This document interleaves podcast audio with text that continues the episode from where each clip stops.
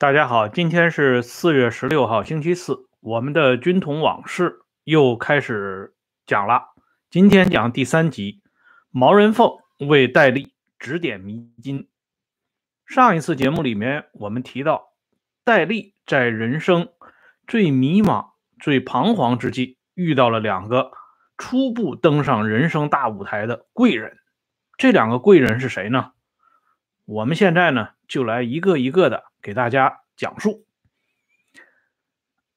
关于戴笠早期的这些小故事啊，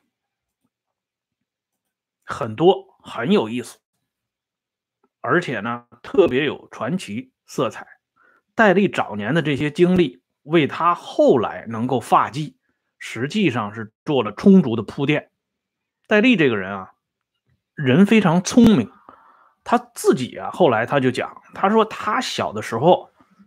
在乡里乡间的时候，啊，一开始呢学敲打那个小锣啊，叮叮当当的那个小锣，学好了以后呢，又会敲大锣。总之呢，这个孩子十岁以前学什么像什么，学什么精什么。不过呢，他的这个经历当时还主要是在书本上边，因为戴笠的老爹呢。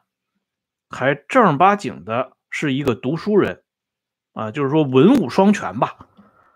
戴笠的老爹叫戴世富，啊，他是一九零二年去世的，就戴笠那个时候刚刚五岁的时候去世了。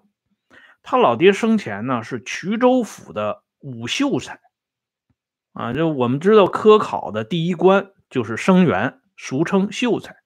秀才之后呢才是举人。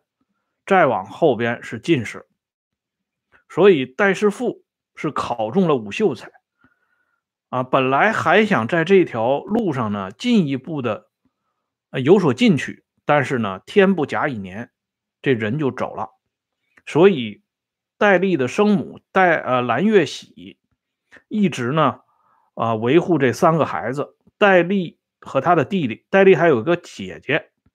戴笠的姐姐的名字呢，跟戴笠的名字其实就差那么一横啊。他姐姐叫戴春凤，戴笠的本名呢叫戴春风，所以这两个名字如果叫快的话，很容易搞混淆。这个时候呢，戴笠在家里他是长长子，所以他就要鼎立门户。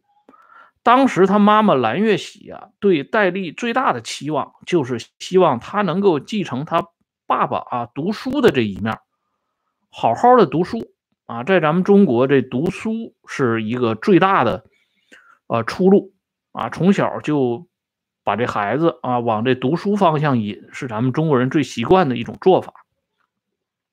戴笠呢，也一开始不辜负他妈妈的期望，在这个小学里边呢，学习成绩一直非常好，他是以全校第一名的成绩。啊，考入省立中学，就是到杭州去读书。可是呢，戴笠这个人啊，他生性，他不是这种读书的种子。他最大的乐趣，我前面已经讲了啊，比如说这个乡里乡间有一些什么活动，吹拉弹唱啊，敲锣打鼓这种事情，戴笠特别喜欢参与。啊，用咱们现在的话讲，他喜欢搞这些。啊，外事活动，反倒是对蹲在家里啃书本这件事情呢，不是特别上心。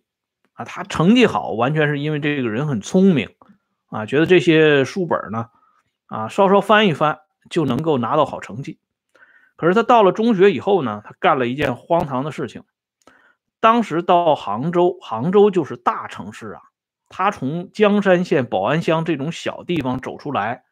进入到杭州这种花花世界里边，他就感到非常新奇。那个年代呢，就讲究照相啊。这个时候呢，戴笠就也想凑凑热闹，照一张相。但是要知道啊啊，这个人靠衣裳，马靠鞍，照相你要穿一件不错的衣服。可是戴笠身上啊身无长物啊，这个盘缠呢都是老娘。和自己的老婆啊毛秀虫他们省吃俭用给他啊攒下的这么一点钱，主要是用于读书来用，所以他哪有什么好衣服？但是戴戴笠这个人鬼点子多，他呢就到旁边的铺面里边去借一件衣服，啊，名义上是借，实际上就是给人拿跑了。可是呢，这件事情啊，还是露了马脚。因为戴笠的这个旧衣服上啊别着省立杭州中学的校徽，这个校徽一下子就让人看到了，非常醒目，人家就知道他是哪个学校的了。省立杭州中学是一个很有名气的重点中学，在当地，在整个浙江省都是大名鼎鼎。学校接到这个店铺的举报以后呢，表示非常震怒啊，这么一个学生。怎么不务正业啊？去拿人家衣服，形同偷窃。于是呢，就把戴笠给开除了。等到戴笠发迹之后呢，他在军统局的讲话里边，他不这么解释。他说他这个之所以啊没有读完中学，那是因为他一心向往革命啊，因为他读书的那个时候是一。读中学的时候是一九一六年，那时候正是护国战争爆发的年代，所以他说他反抗袁世凯称帝，啊，心存革命。别看小小年纪啊，十七八岁就已经走上社会了，就要为革命大声的奔走呼号。所以学校当局呢，自然不能容忍他这么做，于是就把他开除了。这实际上是戴笠呢给自己脸上啊贴点粉。不过戴笠这个人啊，他有一点还是挺可爱的，就是说他自己后来啊做到那么高的位置啊，握有那么大的权威。当时中国啊，整个的特务系统将近八万人。可是其中呢，五万多人出自戴笠的门下，可以说是中国当时最有权的一个人物之一啊。可是呢，他在这些大小特务云集的公开场合下，他一直都承认，他说我这个人啊，读书不多，这是因为年轻的时候没有机会，自己呢，啊，在这方面非常缺乏。用功和努力，不过呢，我利用闲暇时间也看了不少的啊名人传记，这些东西对我颇有裨益啊。这是戴笠当时讲的原话。就这一点来讲呢，说实话啊，戴笠呢还比有些人要强。有的人明明读书不多，却愿意到处招摇撞骗啊，把自己标榜成啊是如何如何。啊，这一点上，戴笠还是肯说实话的。不过呢，戴笠也有一个缺点啊，他明明是读书不多，后来呢，嗯，逐渐走上政治舞台，逐渐发迹。他在私下里，他同身边的亲信，却往往以自己啊读书不多这一点呢，啊沾沾自喜。他说呢，就是。没有读那么多书，所以没有成为一介腐儒，没有成为东烘先生，而是早早的就追随校长，啊，投身到国民革命当中去。而正是因为呢，游走江湖这些年给他带来的种种的经验啊，丰富的这些经验，为他后边的工作奠定了坚实的基础。当然。这仅限于他私下里跟亲信里啊，亲信之间说，比后来有些人在公开场合下就吹捧自己啊，因为主客观原因中断学业啊，进而呢游走江湖，并且以此自骄自傲，在这点上，戴笠跟这样一些人呢，他还是有差距的。所以说，我们看民国时代的那些人啊，尽管他们曾经有种种不堪，可是毕竟呢。他们还是知道羞羞耻的啊，就是说有些话是能够公开说的，有些话只能私下里讲，不像后边发展到最后就是毫无礼义廉耻了。啊，当然了，这个读书不多呢，最终啊成为一代英雄的例子，在中国历史上也是比比皆是的。这也符合中国传统史观当中的“英雄起自啊草莽，猛将出于行伍”的这个基础逻辑。戴笠因为被这个学校开除以后啊，他就是游游荡荡啊，在生计上呢就是没有太大的着落。这个时候呢，他老娘蓝月喜就很惦记这个儿子，千里迢迢啊，老太太呀，就挎了一个篮子啊，篮子里边呢装了一点这个干粮，就到宁波去找儿子。听说儿子在宁波那一带啊游荡，老太太不放心啊，老太太最喜欢这个大儿子戴春风。所以呢，就跑到宁波，就发生了昨天我们讲的那期给他算命的故事。老太太找张凤林老先生给他算命呢，这个张凤林老先生告诉蓝月喜最重要的一句话，就是你这儿子啊，五行缺水啊，金木水火土缺水，所以以后呢，在名字上边要给他补足。所以后来呢，戴笠早年他有一个字号叫方舟，啊，就是呃兰桂齐芳的芳，芳草的芳，啊舟呢就是呃五大洲的洲，澳洲的洲，啊，他的字号叫方舟。后来呢，戴笠进入黄埔军校，到黄埔军校第六期骑兵科学习的时候，他就给自己改名叫戴笠。字雨农，啊，这个农呢，一开始是农民的农，后来呢就改成啊农农失意的农，哎，就是这样，就是戴笠呢有这么一个改名的过程，而这个改名的过程其实也是跟戴笠啊他老娘给他算命说五行缺水有关系。不过呢，戴笠这个人。很会这个转移话题。等到他发迹以后呢，他就给人家讲，他说我这个起为什么起名叫戴笠啊？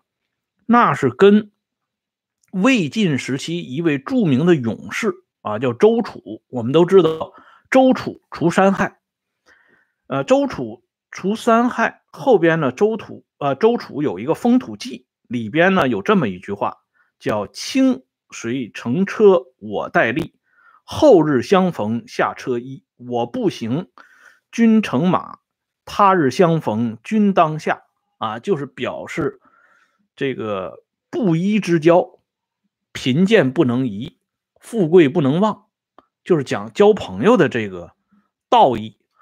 然后呢，还有一个就是，呃，曾经有一首诗啊，就是宋朝的叫孔平仲的。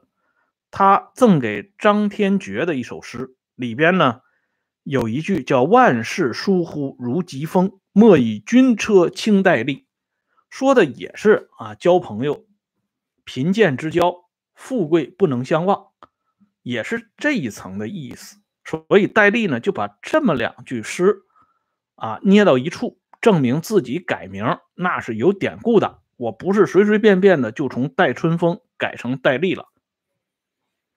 戴笠后来呢，因为到底啊，这个在外面厮混不是一个办法，所以呢，他就想，如果仅仅在浙江打转没啥意思啊，不如呢，到大城市、更大的城市去闯荡一番。他就想到了上海。这个人啊，从年轻的时候就能看出来，这个人胆子很大。你要知道，从那种穷乡僻壤的那种小地方出来。到杭州已经不得了了，可是他还不满足，还要到大上海去转一转。一般人是不敢有这种念头的，因为他身无分文呐。他从宁波，啊，就到上海的时候，身上穷到什么程度呢？兜里边，啊，左兜里边就塞了两个他妈妈给他的烧饼，右兜里边呢就揣了那么一块现大洋，也是老太太给的。一块现大洋闯荡上海滩呢，这是戴笠，换一个人轻易都不敢。他到上海以后呢，这烧饼也吃了了，啊，这现大洋也花光了，吃不上饭，没地方住。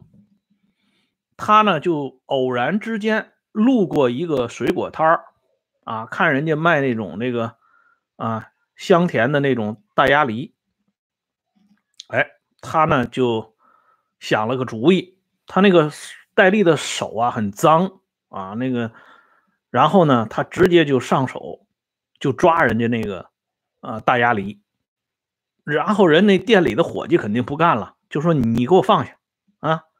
看他穿的衣衫褴褛啊，也不像是个正经人，根本也不可能买得起水果。就说你赶紧给我放下。然后戴笠呢就把那水果又放回去了。可是那水果上边呢就沾了五个啊脏乎乎的这手印儿。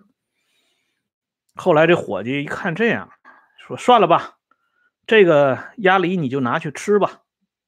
哎，这戴笠呢就千恩万谢。然后呢，就在吃这个鸭梨的过程中，跟这个伙计就搭上话了，啊，说戴笠这个人聪明，就聪明在这里。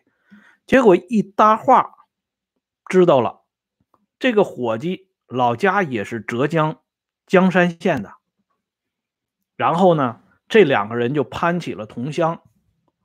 这么一攀呢，这个水果店的伙计就了解到戴笠现在身无分文，穷困潦倒，急需呢。有个地方给他提供住处，这伙计很帮忙啊。在那个年代，知道这个时间是一九二一年啊，在那个年代，人们呢还是比较善良的啊，尤其遇到同乡有难的时候，愿意伸一把手。戴笠呢就在这个水果店挤了一个地方，暂时的住了下来。哪知道呢，这个水果店，别看这个小小的水果店。这还是个连锁店啊，那个年代不叫连锁店，不像今天啊。因为这家水果店的老板是上海滩后来啊人人皆知的水果月生杜月笙的店面。杜月笙起家就是靠贩卖水果，所以他的外号叫水果月生。杜月笙发迹以后呢，为了不忘本，专门把这个水果店呢继续留下来，交给下边的人呢进行打理。结果有一天呢，杜月笙回到店面的时候，无意中啊，就是被这个店里的这个杂物啊就给绊了一下，差一点摔摔倒。这个时候就有一个小伙子非常机灵的。把杜月笙一下子给扶住了，然后杜月笙呢扶起来以后啊笑了，说差一点啊让大家见笑了，然后呢就觉得这个小伙子人很机灵，就把他拉了下来啊，两个人坐下来聊天这小伙子就是寄居在水果店的戴笠。杜月笙和戴笠相识的这段故事呢，一九二一年。他们这个时间点是徐铸成老先生，我们都知道那是《大公报》著名的报人，徐铸成老先生写的一本《杜月笙正传》里边提到的。但是呢，另外一个记载杜月笙传记的叫《海上文人杜月笙》，这是河南人民出版社，呃，上个世纪九十年代出版的一本传记。这本书里边呢，却认为杜月笙和戴笠。最初的见面是在一九二七年，所以这两下的时间呢差了六年。不过呢，后来我做了一点考证啊，实际上徐铸成先生的啊观点就是说，他披露的1921年杜月笙和戴笠相见的这个时间点还是准确的。戴笠确实是在1921年同杜月笙相识。因为这次谈话成了两个人定交的开始，杜月笙越谈越高兴，后来就问了戴笠的年龄。戴笠是一八九七年出生，杜月笙呢比他大差不多将近啊九岁。杜月笙是一八八八年出生，所以呢，杜月笙和戴笠两个人结拜为兄弟。戴笠呢。称呼杜月笙为三哥，这两个人的定交就从这个时候开始的。不过那个时候的戴笠啊，心思很活，他不想在杜月笙手下干干事儿啊，他还想呢，嗯，找点别的机会，而且他也惦记家乡这个老妈，还有这个媳妇儿，还有他的弟弟。于是呢，在一九二二年，呃，戴笠呢又转回到江山。回到江山县呢，当了一段的这个乡里边的学务委员，实际上就是管一点这个教育方面的工作。在这之前，戴笠还曾经，就是说在最早吧，一九一七年，就是民国七年，一九一七年、一九一八年这个时候，戴笠还当过兵。他当时所在的部队是浙军第一师，这个师长呢叫这个师长姓潘啊，原来的是浙军的第一旅的旅长叫潘国刚，他在潘国刚手下还当过一段传令兵。戴笠当时当兵的时候呢，他已经被中学开除了，所以当时招兵的时候的人呢就问戴笠：“你为什么要投笔从儒？”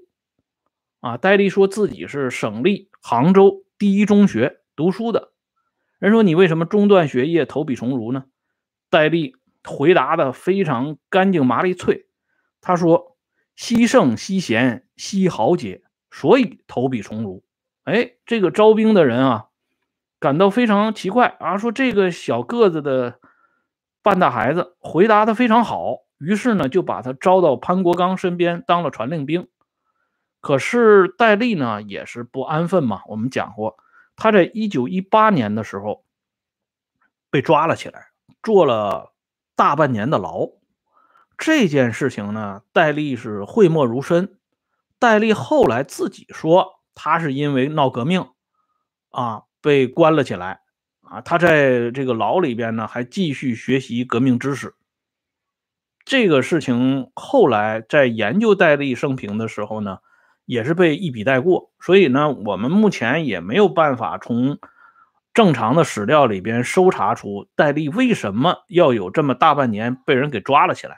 不过有一点证实，就是戴笠在外边确实混不下去了，所以呢，他最终选择去了上海，而从上海呢又回到了江山县。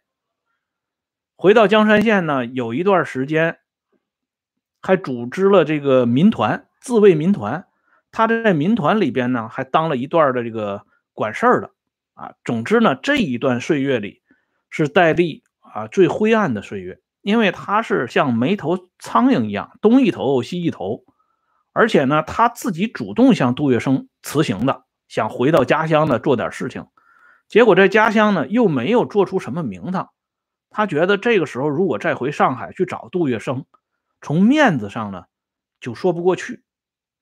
于是呢，这个时候的戴笠呢，就是陷入到非常苦闷当中。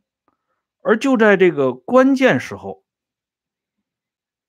就是一九二六年春天的春末夏初之际，他在江山城内的悦来客栈遭遇了他的一个重要的贵人啊，他人生旅途的第一个贵人，就是他在小学时候的同学。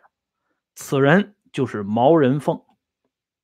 关于毛人凤这个人的年龄啊，通常是有两种说法。一种呢，是我们通过互联网都能看到，他生于一八九八年一月五号；还有一种说法呢，说毛人凤生于一八九七年五月，就说毛人比戴笠还大那么一点儿。啊，这种说法啊，还附带着一个小故事，说这个毛人凤啊。他原本是比戴笠大的，可是后来呢，随着这个戴笠水涨船高，职务越爬越高，毛人凤成了戴笠不折不扣的部下。那么毛人凤呢，就不敢以兄长自居，把自己的年龄呢，因此就调低了，就改到了一八九八年。这种说法，呃，未经考证啊，只是这么一个小故事。所以呢，说出来给大家听一下。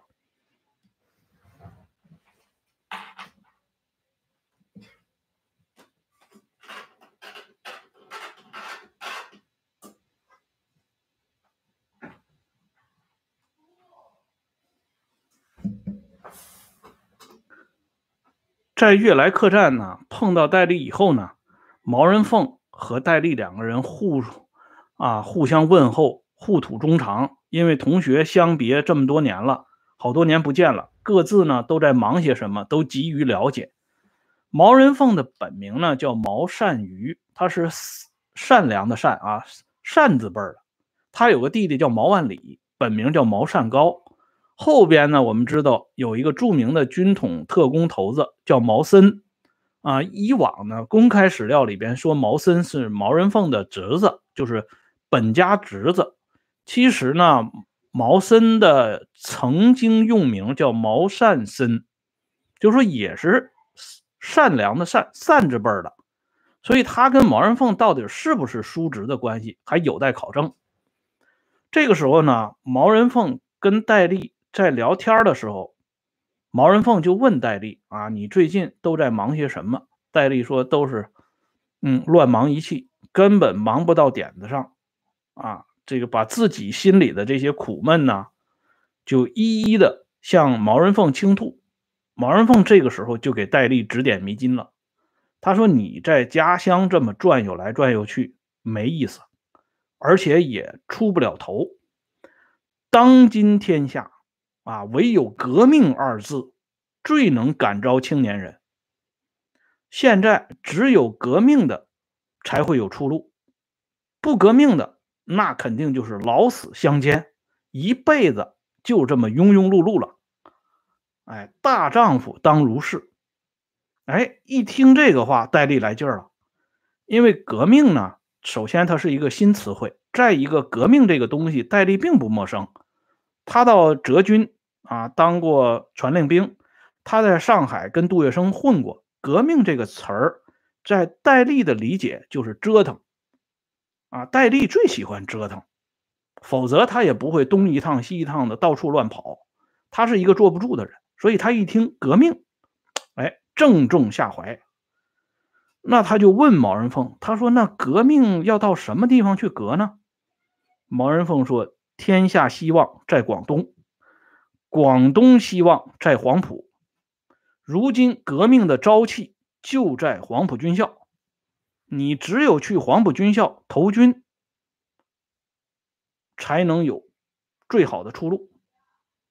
这样戴笠就明白了，哦，原来走了半天，这些路都不对，只有啊南下广东。去到黄埔军校去当一名学生，从那里也许能别开天地。所以说呢，关键的话不用多，一两句就到位啊。关键的人也不用多，一两个就足够。这毛人凤就为戴笠啊指出了一条明道，可以说是戴笠这个人生啊旅程当中的航程当中的一盏明灯了。于是呢，戴笠回家以后就是收拾行囊。可是这个时候，戴笠呢，他有顾虑啊。老娘啊，在高唐啊，这个家里他呢已经有了儿子了，就是他后来的那个宝贝儿子戴藏仪，当时的名字叫戴善武啊。戴笠呢给他起名叫藏仪。戴藏仪年龄也很小。娇妻爱子，老娘、弟弟、姐姐，一大家子人都指着他养活。他这么一走，家里怎么办？心里啊，就是放不下啊。别看戴笠这个人心很大，但是真到了这个生离死别的时候呢，他也是人啊，他也要考虑这些问题。这个时候呢，戴笠生命中的第二个贵人又出现了，这个人就是戴笠的发妻毛秀虫。毛秀虫，他的父母呢，在当地还属于比较殷实的家庭，家里有点底子，跟戴笠他们家呢还不太一样。这毛秀虫就看出自己丈夫有心事，就问他到底是怎么想的。戴笠说：“这回啊，人家有人给指点了。毛善瑜告诉我要去黄埔，要去考军校，这样呢才能出人头地。我在家乡这么混。”必将是碌碌无为，毛秀虫就支持自己丈夫走出去。他说家里这些事情你就不用管了，我肯定会照顾好老娘，照顾好孩子，也兼顾好弟弟。啊，姐姐那里边呢，她因为已经出嫁了，但是呢，我也会把她的这个关系呢理顺，你都不用担心了，你就轻车简从啊，直奔主题吧。他们呢，为了瞒过老娘蓝月喜，两个人趁着傍晚的时候，雇了一条船，把戴笠呢送离了江山县。走到岸边的时候，毛秀虫送别戴笠，从这个头上呢拔下了一根簪子。这个簪子呢是毛秀虫嫁给戴笠时候的陪嫁。这个簪子挺有点讲究，叫龙凤簪。这个挺值钱的，在当时啊。后来戴笠拿他换这个现大洋，换了二十块现大洋，啊，救了急了。毛秀虫就把这根龙凤簪交给了戴笠，说：“你这一趟啊，一定要混出个样子来，啊，否则的话，将来回来怎么看父呃无颜以见这个江东父老啊。”但是此行呢，你需要盘缠，家里也没什么底子了，就这根簪子，你拿上，哎，你就出发吧。这戴笠呢，非常感动啊，对妻子的这种支持，这种以状行色的做法，异常的感动。就在这个时候呢，又有一个人趁着夜色，风尘仆仆的赶来。